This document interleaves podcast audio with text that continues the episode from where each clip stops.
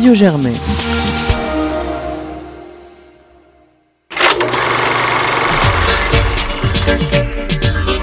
Popcorn, l'émission ciné de Radio Germaine, saison 10. Scene one, Apple, take one. Bonsoir à tous, vous écoutez Popcorn et on se retrouve ce soir pour une nouvelle émission euh, innovante puisque c'est avec Félix que nous allons co-présenter cette émission. Et je suis ravi d'être en ta compagnie Alice pour cette émission juste avant Cannes. Et nous sommes en compagnie ce soir de Charles, Bonsoir. Philippine Bonsoir. et Clara. Bonsoir.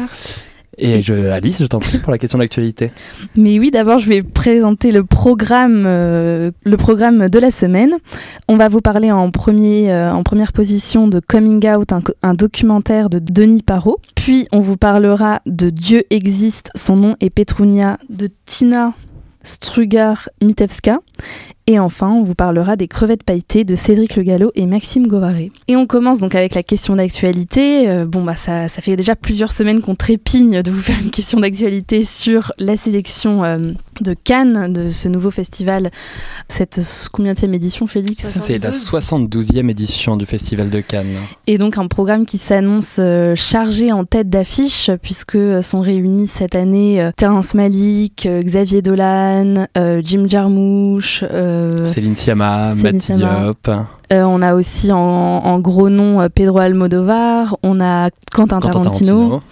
Et donc, euh, en fait, euh, devant ce, voilà, ce festival très riche en, en, voilà, en grands noms du, cinéma, euh, on a voulu se poser la question suivante, c'est est-ce que le festival de Cannes devient ou a vocation à devenir un, un festival qui se met avant tout en avant en rassemblant des grandes têtes d'affiche plutôt que de révéler de petits talents moins connus?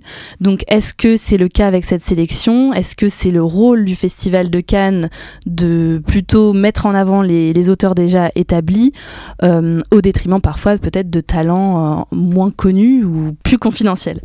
Voilà, donc euh, peut-être que Félix, toi qui es le plus grand connaisseur de l'histoire de Cannes de Oh, cette émission, euh, tu peux Auteur de plusieurs pages Wikipédia sur le sujet Voilà. entre autres. Non, il y a plusieurs choses à, à savoir sur le côté glamour et sur le fait auteur. Bah, déjà, enfin, le, le Cannes a été créé en, en 39 lors de son année zéro, et c'était déjà. Ouh, et mais il y a du chiffre ce soir. Mais bien sûr. Et ça avait déjà été, euh, donc ça, le festival avait duré deux jours euh, juste avant la déclaration euh, de guerre en septembre. Et le, mais le festival s'annonçait déjà comme étant une sorte de grande manifestation de cinéma avec de grandes stars euh, pour évoluer petit à petit vers le, le festival qu'on connaît avec un marché du film très important. Et donc il y a euh, deux éléments. C'est d'abord d'une part tu parlais du fait que euh, y avait peut-être des têtes d'affiche qui étaient mises en avant et au détriment de certains auteurs. Alors en fait on se rend compte que sur les dernières années, il y a rarement euh, des premiers films en compétition. L'année dernière, il y en avait un. Cette année, il y en a un aussi, celui de Mati Diop. On en avait Deux euh, avec la Julie.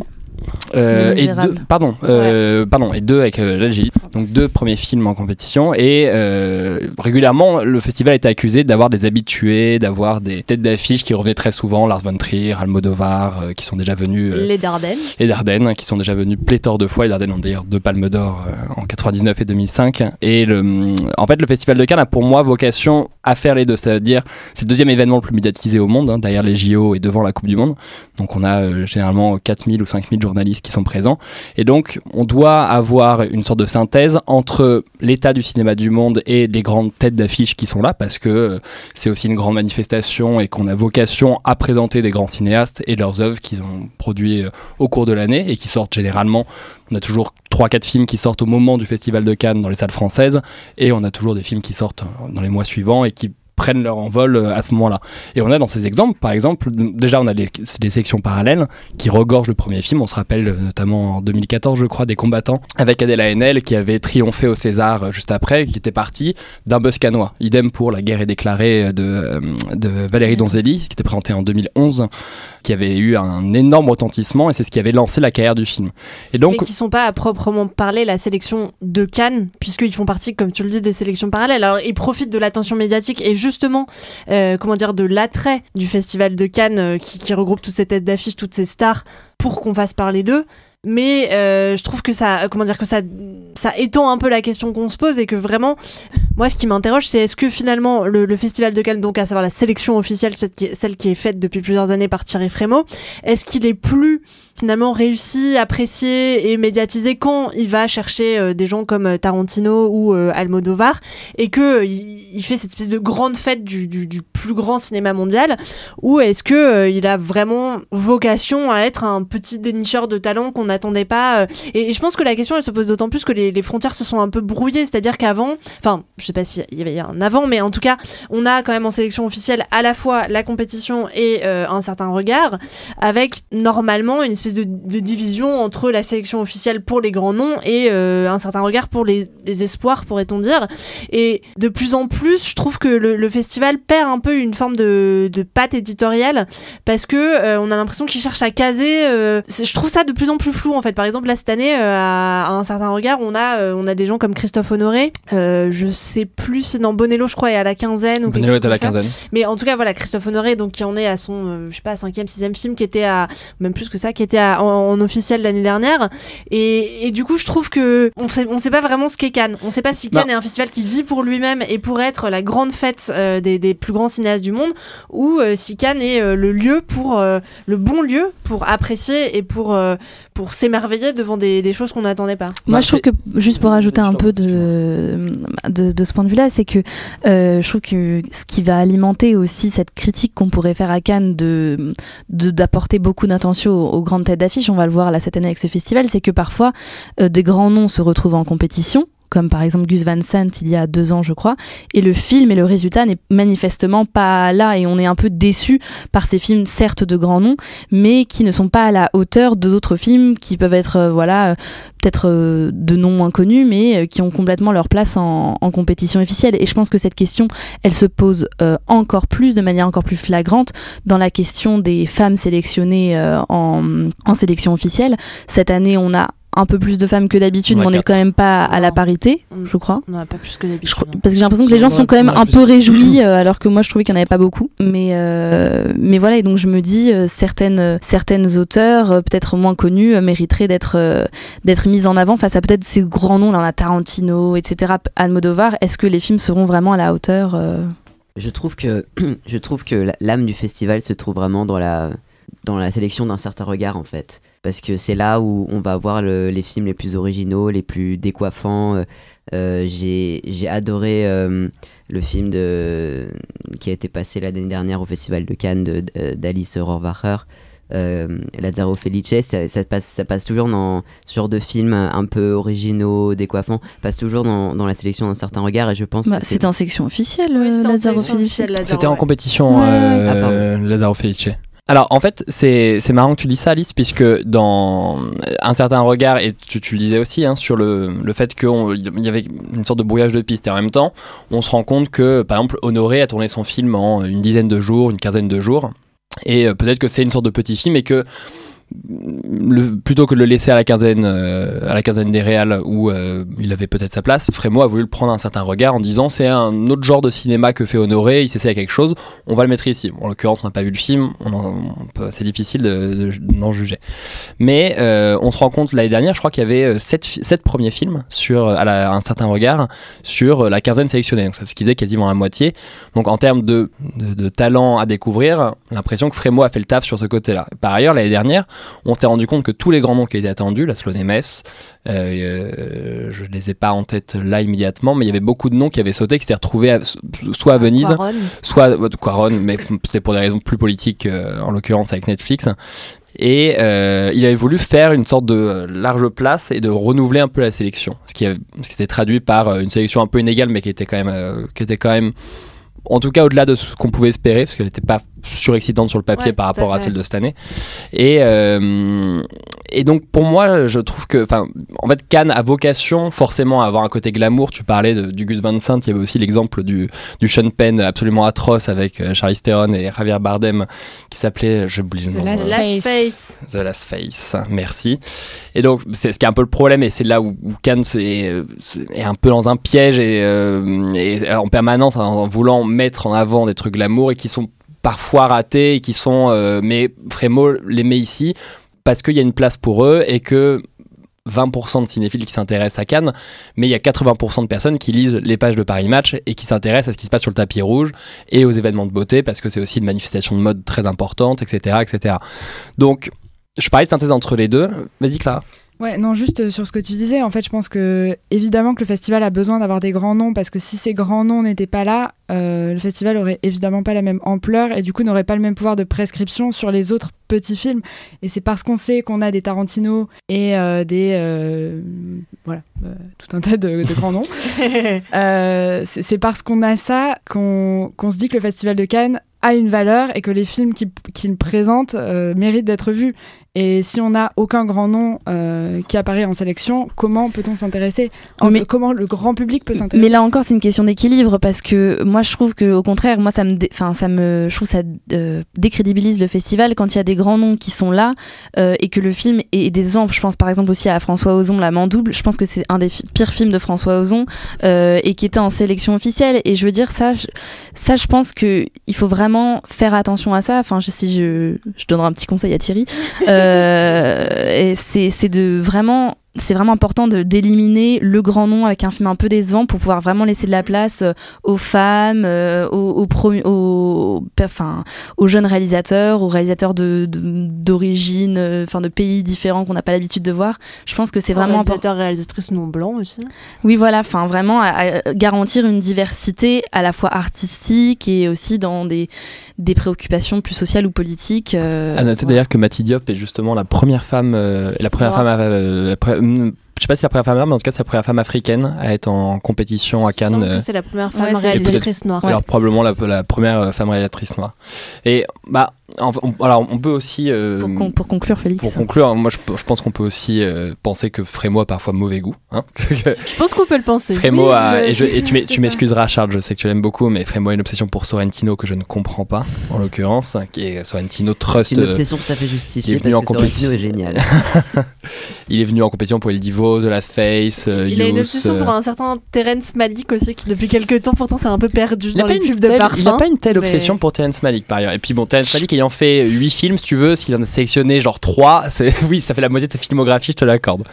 Mais donc bon, euh, sur le problème, l'amant double, Gus Van Sant, etc., c'est des problèmes qui, arrivent chaque année. Généralement, il y a toujours un grand nom qui est là, on ne sait pas pourquoi, et le film est absolument raté, c'est l'enfer. Mais en même temps, cette année, on retrouve, euh, on retrouve Lajli, enfin, qui vient avec son premier film, Les Misérables, qui est un film de banlieue, et qui n'était pas particulièrement entendu, qui était plutôt vu euh, près de la semaine de la critique ou à la rigueur au regard, mais qui n'avait pas vocation à être en compétition. Donc, Cannes montre l'état du cinéma du monde à un moment de l'année. Et euh, il y a des festivals thématiques, festival de premier plan d'Angers par exemple, qui montent les premiers films. Il y a la semaine de la critique qui est là aussi pour euh, les premiers et seconds films.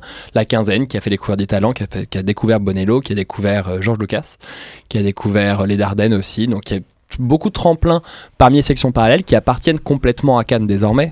Euh, il y a plus le festival de Cannes et ses sélections parallèles un peu pouilleuses. Maintenant, c'est les sélections qui travaillent entre elles.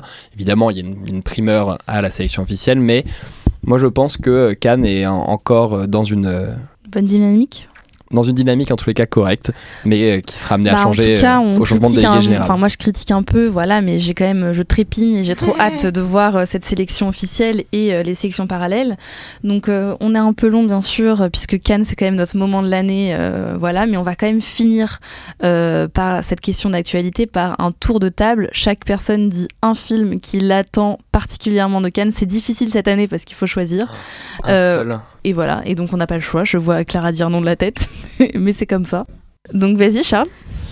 Euh, c'est évidemment le Xavier Dolan qui me réjouit en tant qu'inconditionnel de Xavier Dolan, ayant aimé son dernier film, euh, que je vous recommande aussi. Euh, J'ai hâte de voir. euh, je sais plus comment il s'appelle. Mathias, Mathias et Maxime. Ouais.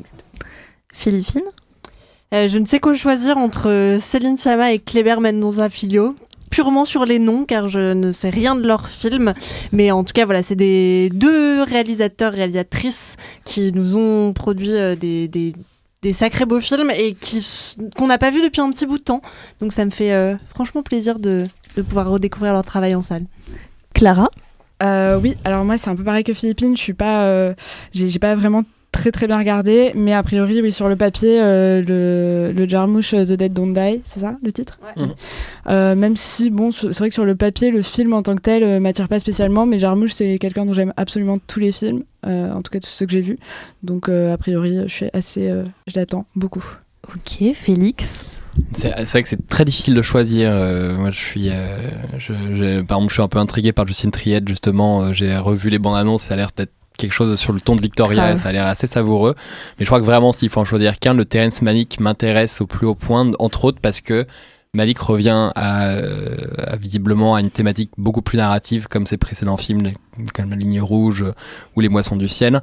Et euh, sur un film qui parle de la Seconde Guerre mondiale, euh, je me dis qui dure trois heures, je me dis que Malik a peut-être retrouvé son ingrédient secret qui était euh, qui, qui a fait, euh, enfin qui a marché sur beaucoup de ses films. Moi, j'aime beaucoup The Tree of Life. Je sais pas si c'est le cas Oui, ici. oui. Merci Clara. Donc, euh, je choisis Terrence Malick.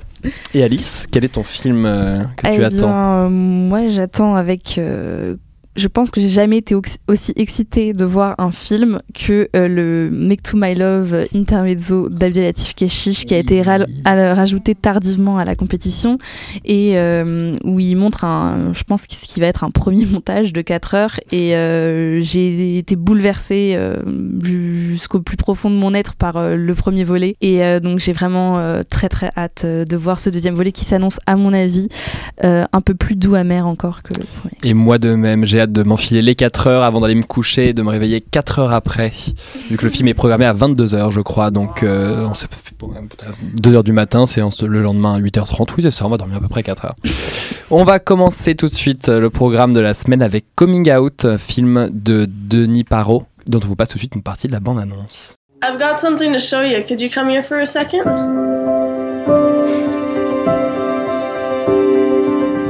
So I'm about to tell my mom. Gotta fucking do it. I'm scared. Clara, est-ce que tu peux nous présenter le film, s'il te plaît? Tout à fait. Alors, euh, donc, film de Denis Parot, qui est, euh, dont le concept est assez simple. Euh, le réalisateur a euh, monté des vidéos YouTube qui sont sorties, qui ont été euh, publiées entre 2012 et 2015, je crois. Euh, donc toute une série de, de vidéos donc amateurs euh, de euh, gens qui font leur coming out alors soit tout seuls face à leur caméra soit en se filmant en train de faire leur coming out devant leur famille et leurs proches. Et donc voilà, c'est une succession de, de- d'extraits de, vidéos avec bah, rien, rien, de, rien de plus à en dire parce qu'il y a très peu de travail. de- Enfin, il y a du travail, mais il y a, peu de Enfin, il n'y a pas de modification très visible de la part du réalisateur euh, sur ces vidéos-là. Et Philippine, est-ce que euh, tu as aimé Coming Out? Oui, j'ai beaucoup d'affection pour ce film. Euh, alors bon, déjà, pour commencer par, par l'évidence, c'est un film qui est très émouvant parce que les vidéos en soi euh, sont extrêmement émou- émouvantes. Comme tu le disais, Clara, c'est des gens euh, qui, pour la plupart, vont faire un coming out euh, gay, lesbien ou trans à leur famille, que ce soit des parents, une, grand-mère à la toute fin. Et donc, bah forcément, voilà, voir les réactions de, des proches à, à, cette mise à nu totale des personnes qui se filment et qui acceptent de dévoiler pleinement qui elles sont, c'est hyper touchant. Et d'ailleurs, moi, à la fin de ma séance euh, au M4 de Beaubourg, j'avoue que les, les gens ont énormément sorti les mouchoirs. Et je trouve que c'est un des choses que je préfère au cinéma, c'est entendre mes voisins se moucher et Ouais, les pareil. entendre silencieusement pleurer et savoir qu'on partage cette émotion-là, ce, ce, ce, ce, ce plaisir euh, de, de, de, de la- d'une forme de catharsis euh, J'allais j'allais- émotionnelle. j'allais- j'allais Enfin, te couper en disant catharsis. je trouve ça je trouve ça hyper beau donc ça c'est vraiment l'évidence et en plus euh, ce que je trouve c'est que je- donc après, en, en sortant du film je me suis interrogée je me suis dit d'accord c'est très émouvant mais pourquoi faire un film euh, de vidéos qui sont disponibles pour tout un chacun euh, sur YouTube et qu'on pourrait soi-même euh, facilement, je pense, découvrir en tapant euh, coming out sur YouTube. Et ce qui est hyper intéressant, c'est que Clara, tu l'as dit, il n'y a pas euh, d'intervention euh, forte du réalisateur dans son film. Il n'y a pas de voix off, il n'y a pas de carton. Enfin, il y a des cartons, mais qui indiquent juste euh, le prénom de la personne qui fait son coming out et euh, où ça se passe. Mais il n'y a pas de, de discours explica- explicatif, il n'y a pas euh, d'interview de sociologue ou de, de je ne sais quoi. Et Il y a un peu de pourtant, musique, je crois. Alors je suis. Ouais, si, Ok, si, il y a de la musique euh, rajoutée. euh, bon, ça, ça reste assez léger, mais. Voilà. Et, et malgré euh, donc cette discrétion assez forte du réalisateur, je trouve que le fait de choisir les vidéos qu'on va montrer, de les monter dans un certain ordre, ça fait du film en plus d'être quelque chose d'a- d'assez émouvant, un espèce de petit précis de sociologie sur qu'est-ce que le pas tant qu'est-ce que le coming out, mais que dit le coming out de notre société et euh, de, euh, de la capacité des jeunes personnes, puisque c'est essentiellement des jeunes qui se filment, euh, à, à, être qui elles sont et de leur besoin de se, de se filmer, de se montrer, de non seulement révéler à leur famille qui elles sont, mais également de le révéler à, une large audience en partageant ces vidéos sur, sur Internet. Et puis voilà, on, à travers le, montage du film, on, découvre des peurs partagées, des espoirs partagés, des, des façons d'être des, des proches à cette nouvelle du, coming out. Et donc je trouve que voilà, il y a quelque chose de dans la transformation de l'objet YouTube en objet euh, cinéma, il y a tout de suite, je, trouve qu'on perçoit de manière euh, assez forte la, valeur ajoutée du cinéma et de la, de la condensation de tout ça en, en 90 minutes de film par rapport à euh, l'éclatement de vidéos d'une dizaine de minutes qu'on pourrait sur les, enfin qu'on pourrait trouver en, naviguant sur sur YouTube. Clara?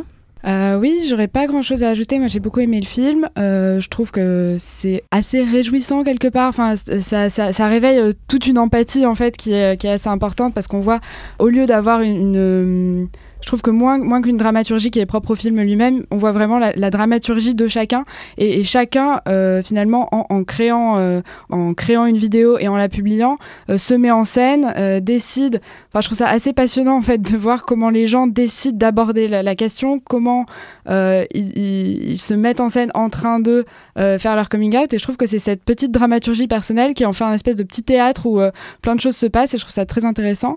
Euh, oui, en plus, moi, quelque chose qui m'a beaucoup plu et étonné, c'est que j'ai réussi à être surprise par le, le contenu, en fait. Alors que euh, la question du coming out, c'est quelque chose quand même qui est, euh, qui est pas nouveau. Euh, on en entend énormément parler, on le voit dans des fictions, on le voit dans des documentaires.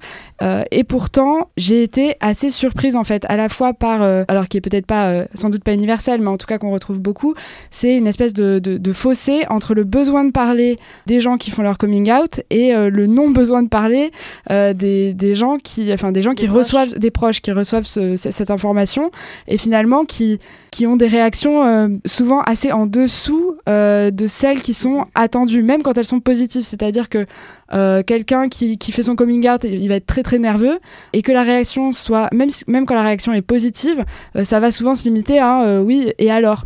Et en fait ce et alors il- moi je l'ai trouvé assez douloureux finalement parce que euh, tout en étant euh, ça, pourrait être rassurant. Enfin je veux dire on peut se dire bon bah ça veut dire que ça ne change rien. Et en même temps on voit la différence d'enjeu pour la personne qui fait son coming out et qui fait cet acte là et la personne qui l'écoute et, qui, pour qui finalement c'est pas quelque chose d'essentiel à part évidemment quand ça se passe mal. Euh, bon les réactions sont diverses mais c'est à dire voilà ce genre de réaction c'est pas quelque chose que j'attendais.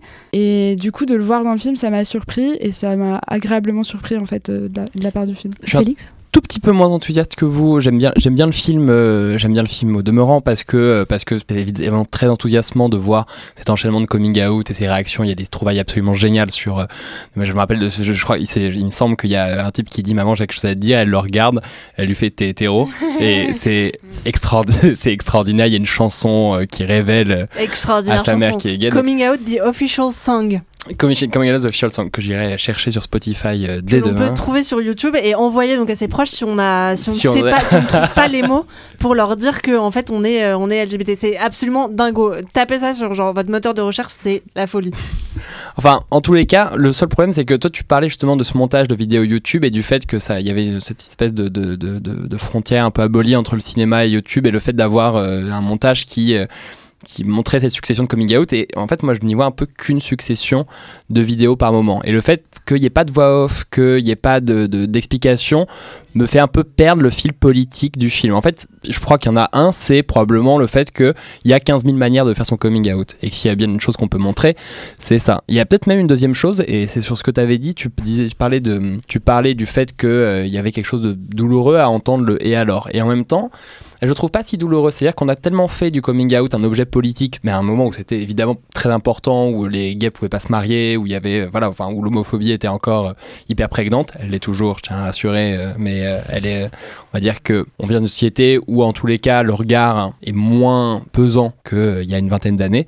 Et donc peut-être que c'est aussi une manière de se rendre compte que les choses ont un peu changé, que maintenant on n'a plus besoin d'avoir une mise en scène et d'avoir quelque chose qui soit un acte fort pour dire qu'on est gay. Et peut-être que dans une vingtaine d'années, le, le coming out sera étudié comme un objet des années 2000 et qui était euh, des années 2000 et des années euh, d'avant bien entendu qui était une manière de, euh, de se déclarer comme étant LGBT et que dans les 30, dans 30 ans on, en sera, on aura dépassé ce stade là Mais je suis d'accord et en même temps c'est ça qui est- que je trouve aussi hyper intéressant dans le film, c'est que à la fois on perçoit qu'on est presque à une époque où le coming out ne va plus avoir de, de raison d'être et dans beaucoup de réactions de proches, dont le, le et alors dont parlait, dont Clara, dont parlait Clara euh, s'ajoute à euh, oui bon bah je l'ai su depuis euh, depuis que tu avais deux jours de vie, d'autres d'autres proches et donc on perçoit que petit à petit en fait il y aura presque plus besoin et on pourra juste se ramener euh, chez ses parents avec qui on veut euh, sans avoir à annoncer au préalable euh,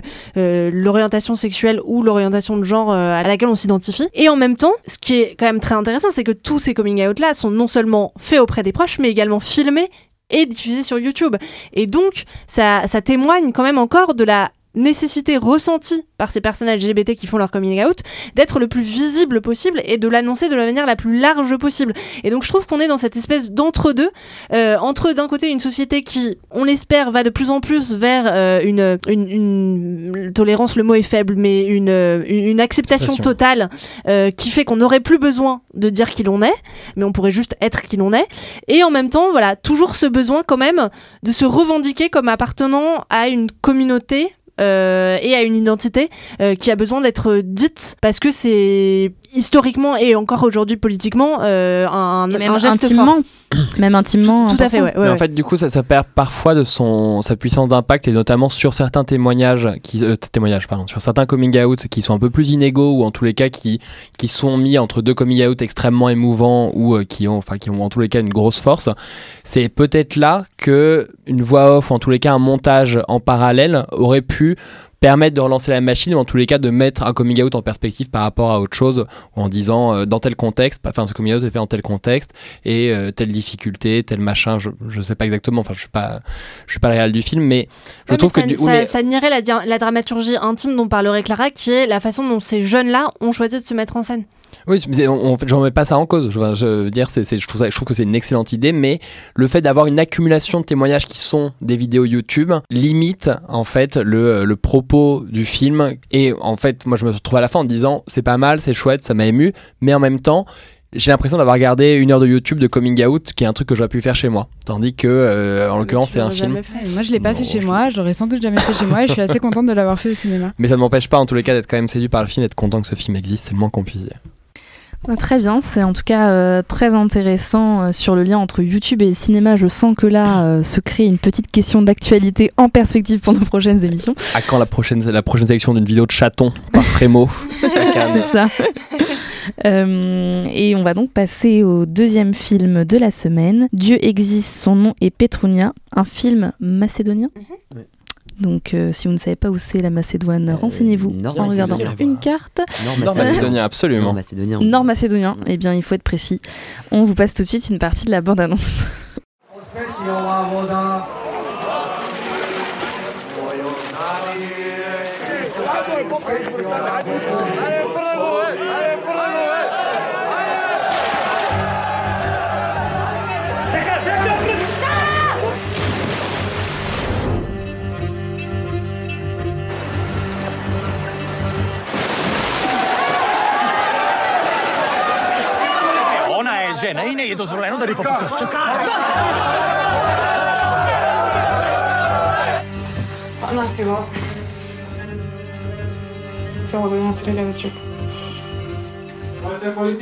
Et Philippine, c'est toi qui nous présente ce film.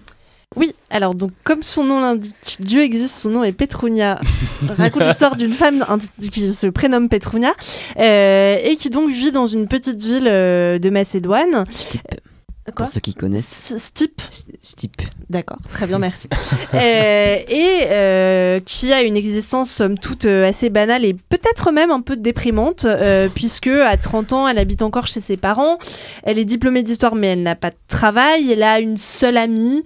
Elle ne semble pas avoir spécialement de, de vie, de vie affective.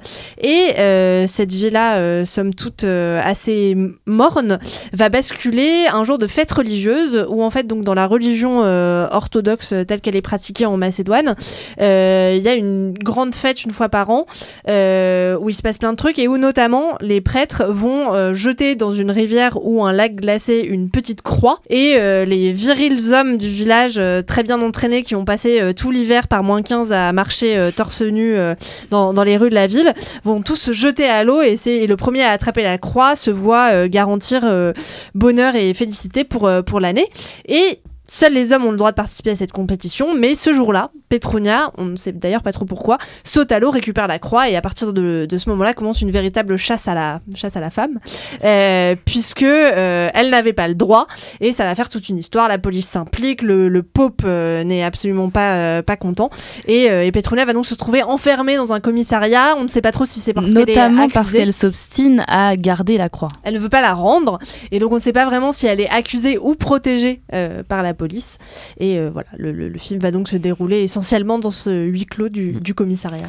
Et donc, euh, Charles, qu'as-tu pensé de ce film qui se déroule à Stipe La Stipe, en effet. Euh, c'est un film tout d'abord qui est. Alors, ça va être difficile à décrire à la radio, mais euh, c'est un film qui est très bien construit. Gris? Esthétiquement, non, qui est très bien construit esthétiquement, c'est-à-dire chaque plan est vraiment, enfin il y a une perspective admirable dans chaque plan. C'est Tout, chaque plan pourrait vraiment être pris comme un tableau et accroché au mur. C'est c'est vraiment. Très euh, soviétique. c'est- Non, mais c'est vrai- c'est vrai. Oui, oui. C'est- très, euh, on va dire, Europe de l'Est, mais dans un sens positif. Donc euh, moi, j'ai vraiment été euh, marqué par ça, et aussi parce qu'il y, a assez- il y a assez peu de musique qui est utilisée dans ce film. Donc ça, ça souligne l'aspect visuel du début à la fin. C'est un, film- c'est un film qui est très visuel dans ce sens-là, donc Pardon. j'ai bien aimé. Et aussi un autre truc à propos de ce film, c'est qu'il est vraiment nécessaire. C'est un, un film salutaire qui parle de... Très belle expression pour un film qui parle de religion. Voilà, exactement. C'est un film qui, dénonce la, violence machiste euh, de toute la société euh, macédonienne, euh, du- de la religion, enfin du, du système religieux à la police, au système médiatique aussi, parce qu'il y a le double, enfin le double de Petrunia, plus ou moins, c'est une journaliste qui essaye absolument de, de raconter toute l'histoire de, de, de cette, de cette croix de bois qui a été ramassée par euh, Petrunia et euh, qui est un peu désavouée par, euh, par son chef et qui se retrouve toute seule. Elle avec, se retrouve même virée d'ailleurs. Elle se retrouve virée avec la caméra de son cameraman qui a foutu le camp, à essayer de, de prendre, de capturer cette, cette histoire en image. Et Petrunia n'est pas non plus très. euh, elle ne joue pas le jeu non plus. Oui, exactement. Donc ça complique la situation et c'est un film qui est un peu un film de frustration de, des deux côtés. Enfin, je trouvais qu'il y avait vraiment une, une- une- une frustration à la base de ce film qui est très forte. C'est un film qui est par moments désagréable à regarder, mais euh, je veux dire désagréable au sens de, de la violence euh, symbolique euh, et aussi physique qui est exprimée à l'écran, mais qui en même temps, euh, enfin, qui est très beau dans, dans tous les cas et qui, qui est assez marquant. Philippine, tu as l'air moins enthousiaste. C'est rien de le dire. Euh, pour moi, c'est encéphalogramme plat. C'est-à-dire que, en fait, mon énorme problème avec le film, au-delà de sa grisaille permanente qui ma foi, assez insupportable, c'est- un film de l'Est et ça parle de violence machiste dont c'est gris. Et moi, j'avoue, j'en peux plus de voir ce genre de film. Et au-delà de ça, euh, mon énorme problème, c'est que je trouve ce personnage principal complètement. euh, elle est impénétrable, quoi. On ne sait pas pourquoi elle s'ose à récupérer la croix, on ne sait pas pourquoi elle s'y accroche et pourquoi elle veut pas la rendre, on ne sait pas, genre à aucun moment du film, pourquoi elle agit comme elle agit, et elle a cette espèce de caractère un peu de, de, de femme-enfant euh, qu'on voudrait à la fois nous, nous, présenter comme justement un- une espèce de contre-exemple à, ce que doit être une femme dans la société ma- ma- macédonienne, mais qui en fait est juste, euh, est- juste dans une forme d'apathie que je trouve extrêmement désagréable en tant que spectateur, et, spectatrice, et du coup, la portée politique que le film aurait pu avoir est complètement amoindrie, euh, j'ai trouvé, par, euh, par le fait que on n'est jamais dans la tête de ce personnage et on n'est jamais avec elle. Et donc on ne enfin en tout cas moi je n'ai pas pu euh, développer suffisamment d'empathie euh, pour elle pour être euh, vraiment marquée par, ce qu'elle vit. D'autant que je trouve que non seulement elle donc est impénétrable mais également les, personnages antagonistes que ce soit au niveau du, clergé au niveau de la police ou au niveau de, ses compétiteurs ils sont tous extrêmement caricaturaux et notamment voilà tous ces hommes qui lui en veulent et qui, qui, qui lui, qui lui courent après pour essayer de récupérer la croix ces espèces de bonnets euh, bodybuildés euh, et qui ont l'air vraiment mais absolument Ceux-là débiles sont, ceux-là sont assez caricaturaux, euh, enfin un peu type skinhead euh, version macédonienne. Mais ce qui est assez intéressant, c'est les personnages de policiers, parce qu'il y en a quand même qui sont assez. Enfin, il y a des catégories assez. Enfin, différents personnages policiers qui sont tout à, tout à fait différents. good cop bad cop enfin Ouais, mais good cop, bad cop, un peu plus subtilement quand même, parce que il y a le. C'est un peu difficile de, de raconter ça sans raconter tout le film, mais il y a un personnage de policier qui est plus sympathique que les autres et qui est vraiment euh, tendre aussi parce qu'on le voit dans sa. C'est. euh, on le voit. euh, On voit que lui aussi il se retrouve pas dans voilà, cette société. C'est un, peu comme le représentant de la masculinité subordonnée qui essaye de se trouver une place, qui souffre comme les, comme les femmes finalement, pardon, qui souffre comme les femmes. Et, et c'est quelque chose, c'est le type de personnage qu'on voit assez rarement dans des films féministes. et voilà, donc je trouvais ça assez intéressant. Mais moi, je suis en fait, enfin, pas d'accord avec vous deux. Mais euh, en fait, euh, je suis pas d'accord avec toi, Philippine, quand tu dis que le principal défaut du film, en fait, c'est genre film de l'Est gris. Je trouve que. non j'ai dit que le principal problème c'était le personnage principal Oui, mais tu vas quand même commencer par ça. Le Donc le personnage principal, en plus. je, je, je dis euh, après. Moi, je trouve que justement l'intérêt du film, c'est que euh, je trouve que c'est vraiment un film un peu à concept et un film qui mériterait en fait, euh, c'est à la fois sa, sa qualité et aussi son défaut, parce qu'en fait j'ai l'impression que ça pourrait faire un excellent court métrage parce qu'il y a vraiment un concept fort et un registre intéressant dans le côté euh, un peu euh, ubuesque, un peu voilà burlesque euh, de ce petit village où le rituel, la tradition, c'est que des hommes se mettent torse nu pour récupérer une croix dans une rivière. Moi, je trouve qu'au contraire, c'est pas du tout austère. Il y a un côté un peu drôle, un peu décalé, et, et le fait, voilà, très ironique ce de, film. oui, voilà, et de travailler ironique. Vraiment sur, euh, sur voilà, ce, ce rituel vraiment euh, médiéval. Et ce que j'aime beaucoup aussi, c'est le décalage qui fait euh, de ton et de réalisation entre donc d'un côté, on va dire un peu cette peinture sociale, en effet peut-être un peu classique, assez dramatique sur un, petit village isolé où un destin de femme est, est- est tragique, avec, je trouve, le personnage de la journaliste et de l'équipe médiatique qui vient complètement contrebalancer ça avec un style de réalisation très différent où on est dans la caméra en fait du, du caméraman et où on a presque parfois des, des, des regards euh, des regards caméra et, et, euh, et donc du coup on a des regards euh, caméra et ce côté vraiment blague. Il y a un côté, on, on travaille le côté, mais what the fuck, enfin, qu'est-ce qui se passe dans ce village? Et j'aime bien la façon dont, dont le personnage de, justement, de la journaliste vient euh, ramener un peu de contextualisation et de, voilà, de montrer à quel point c'est vraiment ubuesque comme situation. Mais là où j'aime pas le film, c'est en effet, un peu ce que tu as dit sur le personnage principal qui est impénétrable, mais c'est surtout que voilà, le film ne tient pas du tout en longueur. C'est-à-dire que cette, toute cette dernière partie dans le co- commissariat n'apporte rien, on n'a pas d'avancée sur euh, ce personnage. On introduit des personnages de, de flics, mais en fait, on introduit une romance euh, un, peu, un peu vraiment euh, très peu amenée et très peu exploitée et très mal filmée à Non, l'intérieur de j'ai- cette histoire qu'on a envie d'être. c'est- On n'a pas envie de voir délicat. On- C'était pas caricatural dans le sens où c'est pas allé au bout euh, de, de, de toutes les, les, les amorces présentées dans le film qui partaient dans différentes directions. C'était plus subtil, c'était plus à la- laissé à l'interprétation du spectateur, je dirais. C'est euh, c'est un film euh, qu'on peut continuer à rêver en- quand on rentre chez soi. C'est euh, j'ai- J'ai trouvé qu'il y avait beaucoup de potentiel dans ce film. Moi, je trouve Voilà. que justement, il y a trop de questions qui sont pas vraiment répondues. Il y a une, une atmosphère qui, qui, qui affleure, mais qui n'est pas non plus complètement exploitée. Et, euh, et moi, le film m'a complètement laissé sur ma faim et je me suis ennuyée sur la, toute la deuxième partie. Et, euh, et voilà, je trouve, ça, je trouve ça dommage parce qu'il y a quelque chose dans ce concept, en effet, ce côté un peu décalé, ce, provocateur. cet univers, voilà. Et je, je- pour moi, c'est pas un film qui aboutit. Écoutez, ça a l'air assez intriguant quand même. En tous les cas, ça donne envie d'aller voir euh, Ouais, pour voir si. euh, Alors je trouve que ça donne pas du tout envie. euh, Merci Si, un peu quand même. Euh, c'est- vraiment très intéressant. C'est euh, intéressant au sens euh, intellectuel du terme, quoi. Ça va, ça va vous. oui bah lisez des livres quoi aussi. Merci pour ces interventions. Eh bien, voilà, c'est la fin de cette émission euh, LGBT. Mais avant cela, on va d'abord faire nos coups de cœur ou nos coups de gueule. Qu'ont à dire nos chroniqueurs ce soir? On commence peut-être par Charles. Alors pour rester dans le thème euh, du Festival de Cannes, euh, je voulais vous recommander euh, quelque chose d'assez peu euh, orthodoxe dans cette émission, mais euh, je voulais vous recommander, si vous ne l'avez pas encore vu ou si vous l'avez vu, de le revoir, euh, les vidéos, il y en a 5 ou 6 je crois, ou peut-être plus, de Palmacho euh, sur le Festival de Cannes, qui est une parodie, s'appelle Cannes Off, où ils, où ils, ont, euh, ils ont fait des, ban- des bandes annonces de faux films qui sont absolument hilarants. Ah oui, il était drôle. Et, euh, et des interviews de faux réalisateurs qui sont, qui sont tout, à fait, tout à fait absurdes. Et, et je vous recommande d'aller voir ça parce que ça dit beaucoup du Festival de Cannes en réalité. Voilà. Philippines. Oui, alors moi c'était un podcast d'Arte Radio intitulé Écouter le cinéma, euh, cinq épisodes je crois d'une demi-heure euh, où la réalisatrice du podcast fait parler euh, des monteurs son et des bruiteurs son, sachant que les bruiteurs son sont je pense une dizaine de personnes pour tout le cinéma français. C'est pas les types qui craquent des biscottes typiquement faire des alors, graviers ou. C'est ça qui est absolument génial. On y revient, fait, on, y avait pas- on en avait parlé il y a quelques émissions. euh, je vous en- je pense que je C'est vous toi qui en avais avais parlé, mais je n'avais pas partager au grand public cette, cette découverte. Non, mais parce que c'est vraiment un très chouette podcast.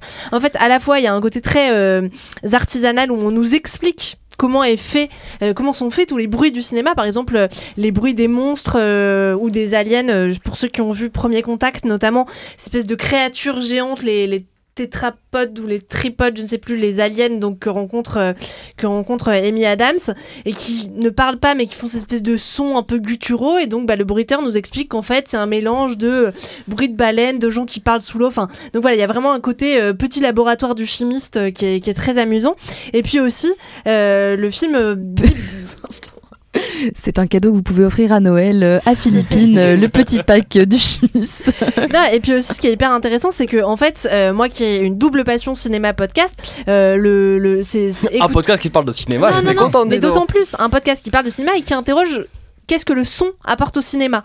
Et en fait comment euh, tout ce qu'on tout ce qu'on perçoit à peine quoi. Les, les, ambiances d'atmosphère ou les, les micro bruits d'un parquet qui craque vont euh, nourrir et enrichir ce que ce que ce que produit l'image. Et donc voilà c'est absolument euh, c'est hyper réjouissant parce que c'est des gens qui parlent de leur métier avec passion et euh, il y, a, y a des trucs enfin des, des trucs absolument euh, enfin à la fois drôles et, et, savoureux. Enfin notamment je pense à ce, ce bruiteur qui raconte que euh, je sais plus dans quel film mais il y avait une scène de torture apparemment où euh, des, des malfrats craquaient un par un les os d'un d'un pauvre monsieur qui avait rien demandé à personne Oh. et que donc pour faire les bruits d'os qui craquent le bruiteur était en train dans son studio face à l'écran de craquer des endives et qu'en fait il a dû sortir euh, du, du, du- de la salle parce que c'était insoutenable. Alors que lui-même avait son endive dans la main en train de faire crac crac. Mais en fait voilà l'association de du bruit qu'il entendait et ce qu'il voyait à l'écran même en connaissant les trucages était euh, était enfin produisait un truc de dingue. Donc euh, donc c'est vraiment hyper intéressant. Mais à propos de ce sujet, je crois que les cahiers du cinéma ont sorti un dossier sur euh, la fabrique du, du son, enfin des bruitages notamment, euh, et du son euh, au cinéma en général, il y a quelques mois, alors je me rappelle plus quand. Mais si vous le retrouvez, c'est très intéressant. voilà donc c'est écouter le cinéma et c'est Ça a l'air diffusé sur Arte. Radio Clara? Euh, oui, alors euh, annonce plus que coup de cœur, parce qu'on parle beaucoup de Cannes, mais pensons euh, que beaucoup de gens ne vont pas à Cannes et, et qu'il y a aussi d'autres films à voir.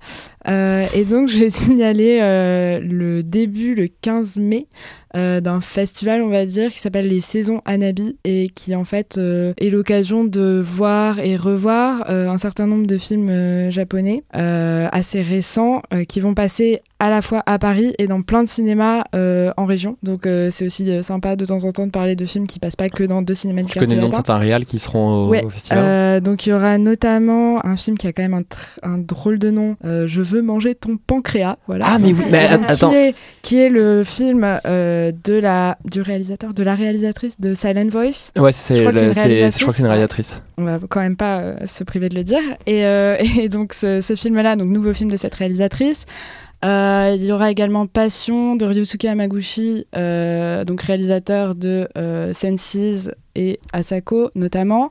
Et donc les Sensi et Asako vont également repasser. Et aussi un autre film, alors je me souviens plus du réalisateur ou de la réalisatrice, mais euh, notamment avec l'actrice euh, Kirin Kiki qui était euh, euh, cette actrice tant regrettée parce que tant aimée qui jouait dans Les Délices de Tokyo, qui a joué aussi dans Une affaire de famille et, et donc un film avec elle. Et voilà, un certain nombre de films qui passeront à Paris et en région à partir du 15 mai et ça se poursuivra en juin et ça peut être une solution alternative pour voir des bons films ailleurs qu'à Cannes. Bien envoyé Clara, mais moi je vais revenir sur vraiment sur le thème de cette émission, à savoir Cannes et l'LGBT, puisque j'ai fait mes devoirs et que j'ai vu du coup le film d'Ira Sachs, Love is Strange, qui est euh, ce film sorti il y a euh, je- en 2014, je crois, euh, deux ans avant Brooklyn Village que j'avais moins aimé. Donc Love is Strange de Ira Sachs, qui raconte l'histoire de euh, deux monsieur euh, qui se marient à l'âge de 70 ans, je crois, ou 60 ans, et qui en fait par un coup du sort se retrouvent obligés de d'être hébergés chez des amis, donc de ne plus vivre ensemble.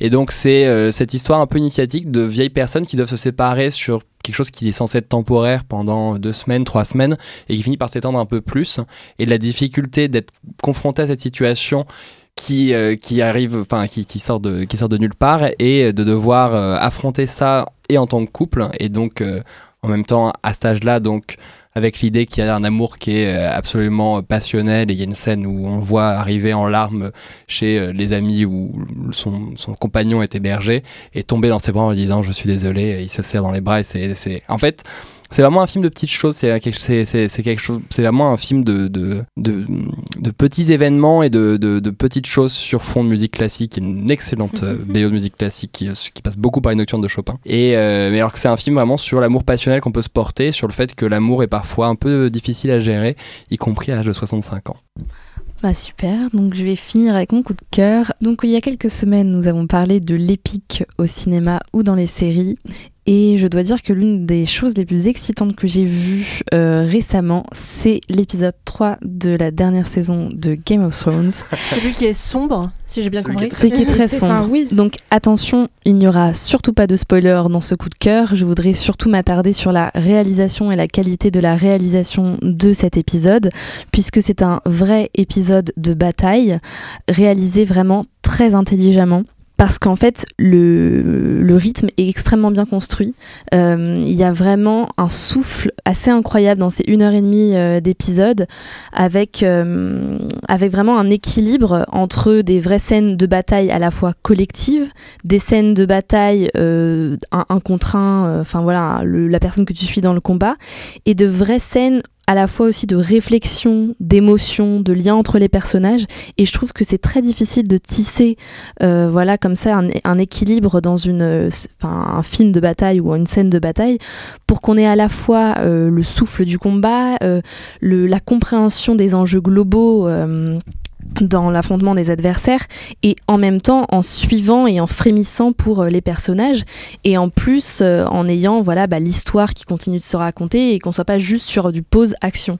Donc je trouve qu'il y a vraiment un, équilibre qui est vraiment très bien tissé dans cet épisode et euh, voilà même visuellement je trouve le travail vraiment top euh, sur les couleurs, euh, sur les effets spéciaux qui sont d'une qualité assez remarquable. On voit que euh, la, hum, la production a gagné en ampleur quand on se souvient 16 des millions d'euros je crois le, de dollars l'épisode bah voilà, on se souvient des premières images du dragon qui étaient quand même ridicules dans Game of Thrones et là on a vraiment des, des scènes très Oh, des très belles belles. bêtes, hein. Voilà, on a de la belle plaisir. bête et il y a vraiment visuellement des concepts euh, enfin très intéressants, des jeux sur les couleurs, des jeux en effet sur ce qu'on ne voit pas vu que c'est une, une, une scène Mm. qui se passe la nuit et en effet tu parlais du son, là il y a quelque chose sur le son d'extraordinaire, enfin vraiment sans spoiler, euh, il y a un silence absolu et presque rien qu'on voit à l'image. Et il y a une terreur qui grandit comme ça. Euh, voilà, ils ont beaucoup travaillé sur ce qu'on voit pas. Et, euh, et c'est super. Enfin, je trouve que la, même la, les, les symboles un peu mythologiques qui sont repris sont vraiment chouettes. euh, et voilà. Et, euh, et en fait, juste pour ajouter une petite anecdote, en regardant le documentaire, euh, ils ont fait un petit documentaire sur comment ils avaient fait euh, cet épisode. Il est pas top d'ailleurs sur YouTube.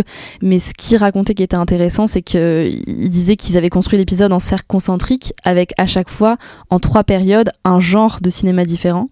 Et c'est vrai que c'est ça aussi qui permet de tenir en haleine euh, le spectateur, c'est qu'il y a vraiment des genres différents. Un genre de suspense, un genre du film du monstre, un genre du film d'horreur et un genre vraiment, euh, voilà, action pure. Et, euh, et voilà, donc je vous recommande cet épisode qu'on aurait aimé voir sur grand écran. La longue nuit. La- me semble. yes, the long, ouais, c'est The Long, The Long Night. Night. The Long Night Begins. Merci, ça donne très envie de le revoir. Moi qui m'étais juré de, de le revoir justement parce que l'épisode Bah, j'ai déjà revu. et Peut-être le revoir. Eh bien, c'est la fin de cette émission. On vous laisse sur euh, ces jolies paroles pour retrouver dès la semaine prochaine de manière quotidienne lors de nos bulles canoises. Et nous vous disons en attendant au revoir. Au revoir.